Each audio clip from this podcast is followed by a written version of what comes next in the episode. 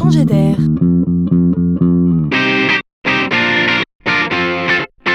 C'est la chronique de Laurent Collen. Les loueurs de voitures traditionnelles sont dans la seringue. L'autopartage est en plein boom. De nouvelles plateformes Internet proposent aux particuliers de louer leurs propres véhicules à d'autres particuliers. On connaît Drivey, WeCar, Cities, Coolicar, Zipcar. Les offres se sont multipliées, du tout inclus jusqu'à la location à l'heure, se rapprochant ainsi des offres purement humaines comme Feu, Autolib et autres communautos à Paris.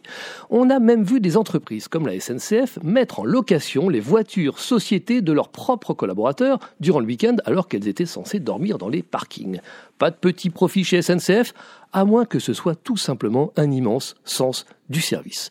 Alors dans ce concert de nouveautés, il ne manquait plus que les constructeurs automobiles s'y mettent et c'est chose faite. Aux États-Unis, General Motors, propriétaire des marques Chevrolet, Cadillac, Buick, lance une appli dans ce sens réservée à ses clients, propriétaires de véhicules de moins de 3 ans, mais encore limités aujourd'hui à quelques villes seulement.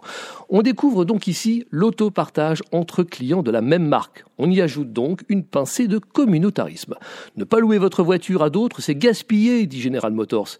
Si gagner de l'argent grâce à sa voiture aide à en acheter une plus belle après, franchement, c'est tout bénef pour le constructeur et le client prêteur. Au XXIe siècle, on n'a pas fini d'autopartager. Plus ce sera simple, plus on y prendra goût.